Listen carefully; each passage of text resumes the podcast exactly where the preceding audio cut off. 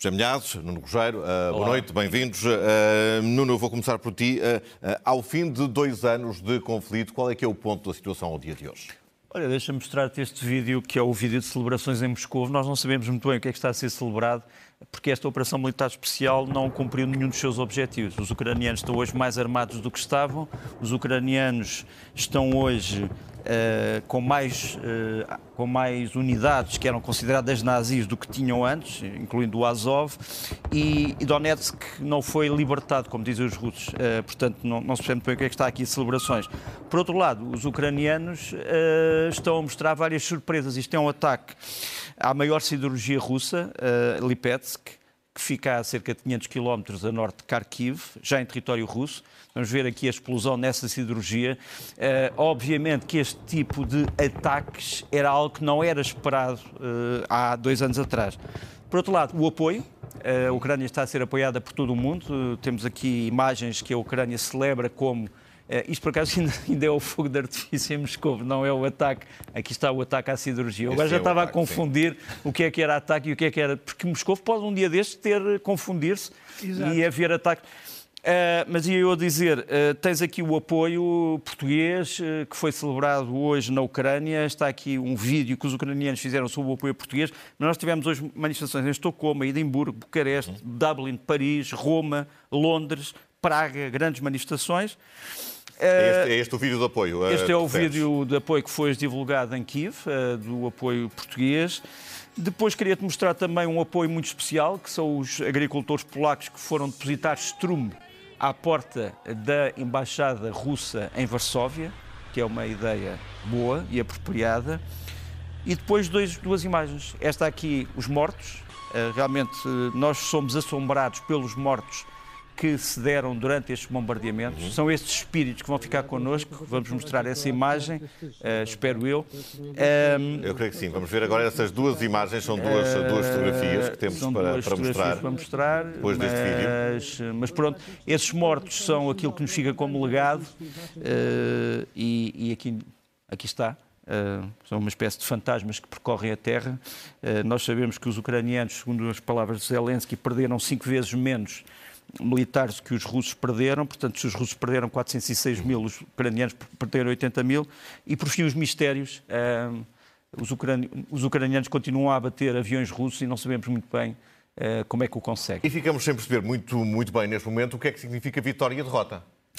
Uh, a vitória para os ucranianos já foi dito é a libertação do seu território, a derrota para os russos é terem que sair da Ucrânia, acho eu. Zé, o que espera os ucranianos se forem derrotados nesta, uh, nesta guerra? Olha, eu trouxe aqui a imagem de, do governador de uma cidade que, que é Melitopol, que fica no distrito de Zaporizhia, na parte ocupada pela Rússia.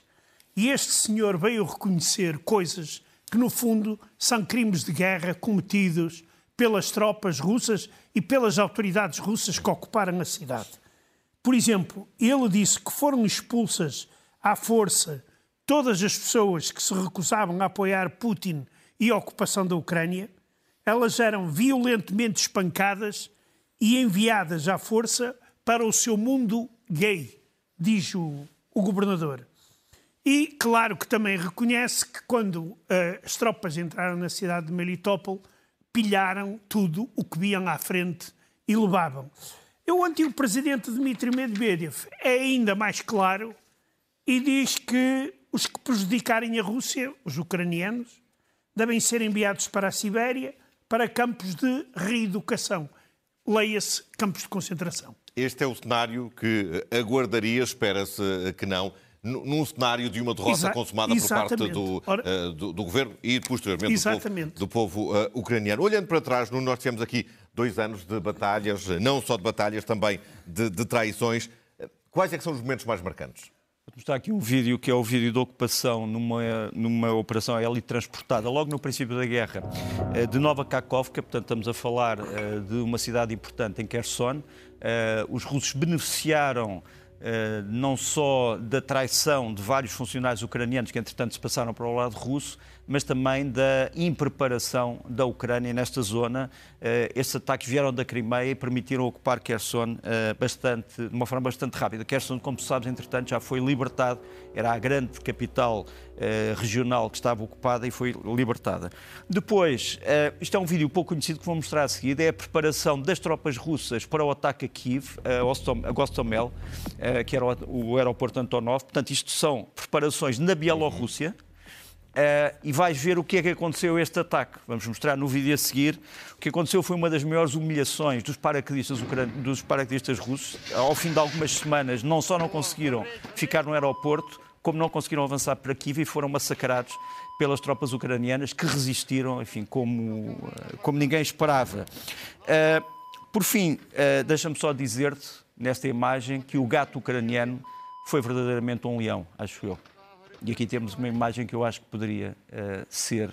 Está cortada, mas pronto, mas as pessoas chegam a essa ideia. Não, e uh, ali na, na, imagem final conseguimos ver bem uh, o impacto que, que, se pretende aqui transmitir. Um, Zé, muito tem falado em negociações de paz. Se calhar falou-se mais numa fase inicial desta guerra do que propriamente ao dia, ao dia de hoje. Dois anos depois, é possível perceber o que é que é a paz para Vladimir Putin? Oh, oh, oh João, deixa-me dizer-te que Putin não há dia em que não fale de paz. E a semana passada falou e várias vezes. Agora, o que ele não diz é que paz é que quer. Uh, e uh, essa aí é um dos grandes problemas que muitas das vezes desorientam as pessoas com os famosos acordos de Minsk. Os russos dizem: Nós entramos na Ucrânia porque a Ucrânia, entre outras coisas, não cumpriu os acordos de Minsk.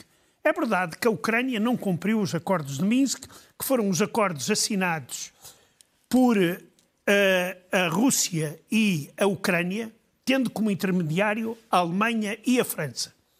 O que dizem estes acordos? Estes acordos uh, previam a realização de eleições nas regiões separatistas do leste da Ucrânia, e a aprovação de uma lei que concedia um estatuto especial dentro da Ucrânia a Lugansk e Donetsk. Depois, as fronteiras entre a Rússia e a Ucrânia seriam, passariam a estar sob controle das tropas ucranianas. Ora, Kiev compreendeu que aqui estava uma bomba que iria rebentar e destruir a Ucrânia. E então o que é que eles pediam? Porquê? Porque ao realizar, eh, digamos, eh, ao rever a sua Constituição e ao dar um estatuto especial àquelas duas regiões, Moscovo ficava praticamente com aquelas duas regiões na mão, porque já tinha concedido, por exemplo, passaporte a milhares de pessoas que viviam nessas regiões. E então, o que é que Moscovo propunha? Era que se fizesse todo este processo da autonomia dessas regiões e só depois a que as tropas ucranianas tomariam conta da fronteira. A diferença, que parece ser pequena, é muito importante, porque a fronteira continuaria aberta até os russos, eh, eh, digamos, eh, tornarem legal, legalizar o, separatismo no leste da Ucrânia. E foi isto aqui, e apenas isto, que impediu que este acordo fosse realizado. Só mais uma coisa. Muito rapidamente, sim uh, os intermediários ocidentais, nomeadamente Angela Merkel e o senhor, o presidente francês da altura, uh, vieram dizer que os ucranianos aproveitaram os acordos de Minsk para ganhar tempo. E então a Rússia utilizou esse grande argumento. Estão a ver, eles são uns falsos, quiseram só ganhar tempo. Só que há um ano atrás, um dos homens russos que participou em todo este processo veio abrir a boca e dizer a Rússia também só andou a ganhar tempo com este acordo. Ou seja, estes acordos. A, a, a, verdade é que esta era uma guerra que estava anunciada. Nós não fomos surpreendidos no dia, no dia em que ela começou há precisamente não, dois anos. Essa guerra, João, já anda há 10 anos. Esta guerra, nós devíamos estar agora a assinalar os 10 anos, quando a Rússia só ocupou a Crimeia e logo a seguir começa a criar um movimento separatista artificial dentro da Ucrânia. Nuno, mas mesmo sendo uma, uma guerra anunciada, a verdade é que ninguém estava preparado para as suas uh, consequências. Como é que olhas aqui para a ação da Europa, a, a, ação da NATO e como é que os governos ocidentais estão, nesta altura, uh, na tua visão, a cautelar as consequências que ainda estão para vir e o apoio que ainda vai ser necessário prestar durante mais anos? Uma frase eu diria que é um apoio que é muito maior do que aquilo que as pessoas esperavam. Não é uma espécie de, não é uma ponta aérea eh, como aconteceu noutros tempos da história, mas é um apoio que mesmo assim é pouco para aquilo que os ucranianos precisam. Por outro lado, eh, a Ucrânia estava rodeada de falsos amigos. Começar pela Bielorrússia, que é um país com que a Ucrânia tinha relações diplomáticas e que ajudou a Rússia a invadir uh, o norte da Ucrânia. Foi uma traição miserável. A Ucrânia foi traída pela Hungria, que uhum. tem feito todos os possíveis e os impossíveis para ajudar Vladimir Putin do ponto de vista diplomático, por razões que não temos agora tempo para explicar. Agora, foi ajudada, nós temos aqui uma despedida emocionada de militares ucranianos que foram treinados no reino. Não, olha, enganei-me, mas isto deve ter sido eu. Isto é uma mensagem, mas isto é importante. É uma mensagem do antigo presidente polaco, do presidente polaco, perdão, uhum. o presidente Duda, que vem dizer que a Ucrânia foi ajudada desde o princípio pela Polónia, porque são dois povos irmãos e foram dois povos que, na história, sofreram a mesma coisa. É muito importante. Já agora, deixa-me mostrar-te uma fotografia curiosa. Uh, os russos dizem sempre que por trás de todos os sucessos ucranianos nesta guerra está a ajuda dos serviços secretos ingleses. Eles dizem assim: bom, se a Crimeia é atacada, foram os serviços secretos ingleses. Se há drones ucranianos, foram os serviços secretos ingleses. Se isto foi bem sucedido, foram os serviços secretos ingleses. Eu gostava de mostrar esta fotografia que é a sede dos serviços secretos ingleses, o MI6, os serviços secretos externos, que realmente hoje hastearam a bandeira da Ucrânia okay. Em Londres. Aliás, deve-se dizer que também está previsto que isso aconteça uh, durante, durante esta noite no Palácio de Belém, em Lisboa, por decisão da, da Presidência mas no Palácio de Belém não, não, temos serviços secretos, são só serviços públicos. E, e o impacto internacional uh, não, é, uh, não é o mesmo, pelo menos do ponto de vista do apoio que estes países mas têm isto é irónica, esta, esta, esta é irónica. vamos centrar-nos aqui um bocadinho nas duas grandes figuras que, que se opõem nesta, nesta guerra, neste conflito. Zé, o que é que ganhou e perdeu Vladimir Putin durante estes dois anos? Olha, Vladimir Putin, se ganhou alguma coisa, é por enquanto. Não sabemos o que, é vai acontecer depois. São os tais 17% do território ucraniano que ocupou. Agora, os objetivos que ele pregou, alguns já falou o Nuno, por exemplo, ele não desmilitarizou a Ucrânia, hoje a Ucrânia tem um dos exércitos mais fortes do mundo, e ele perdeu uma grande influência no Mar Negro. Neste momento, a Ucrânia eh, destruiu um terço da Armada do Mar Negro russa e tem um corredor de exportação. E ele não desnazificou a Ucrânia, porque isto com, contra moinhos de vento não funciona força nenhuma. Uh, e, ou então é o agarra caladrão, que na Rússia eu estou convencido há mais nazis do que na Ucrânia. Ele não ganhou o apoio do, do povo ucraniano que ele esperava.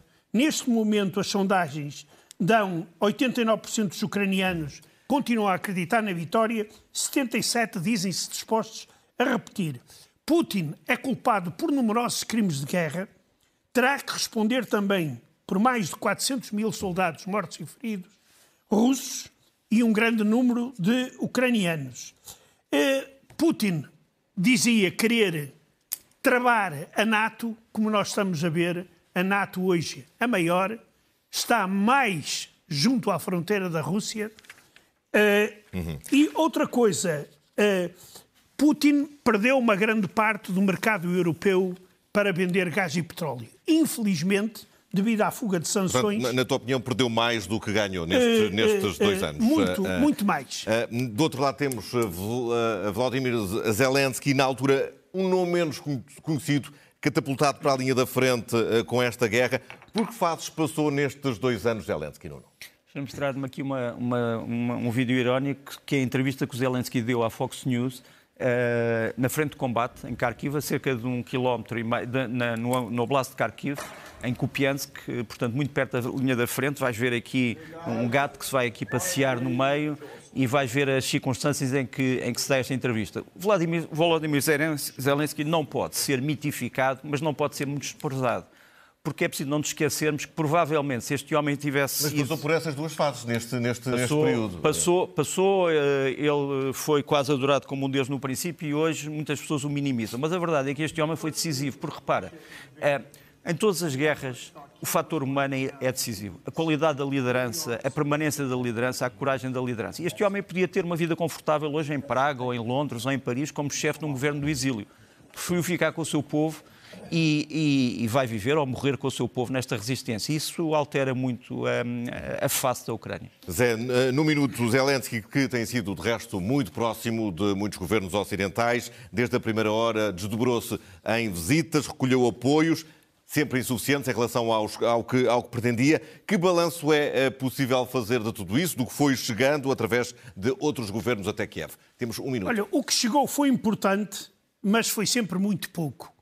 E agora o que é que nós vemos? Vemos uh, atrasos na, no fornecimento de munições, que é fundamental se queremos que a Ucrânia trave as tropas russas.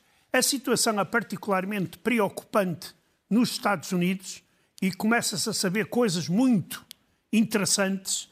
É que o chefe da Câmara Baixa do, do Senado, do Parlamento Americano, a Casa, a Câmara de Representantes, foi eleito com dinheiro russo, de oligarcas russos que pagaram a campanha eleitoral desse senhor. Agora nós entendemos porque é que esse senhor está tão, juntamente com Trump, a tentar travar a ajuda uh, militar dos Estados Unidos vamos à Ucrânia. Ver, e vamos ver o que acontecerá se em novembro uh, Donald Trump uh, voltar, voltar para a Casa Branca. Nuno, para terminar, trazes-nos um vídeo.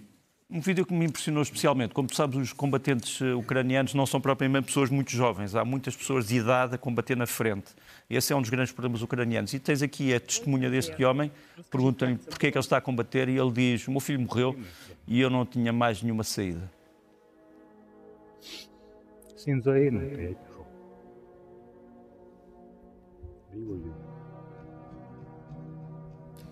São números impressionantes e um testemunho também ele impressionante com que, com que ficamos, Nuno Rogério, uh, José Milhares. Muito obrigado, obrigado. Uh, aos dois, uh, não só pela companhia de hoje, mas ao longo destes dois anos a vossa presença assídua no Jornal da Noite.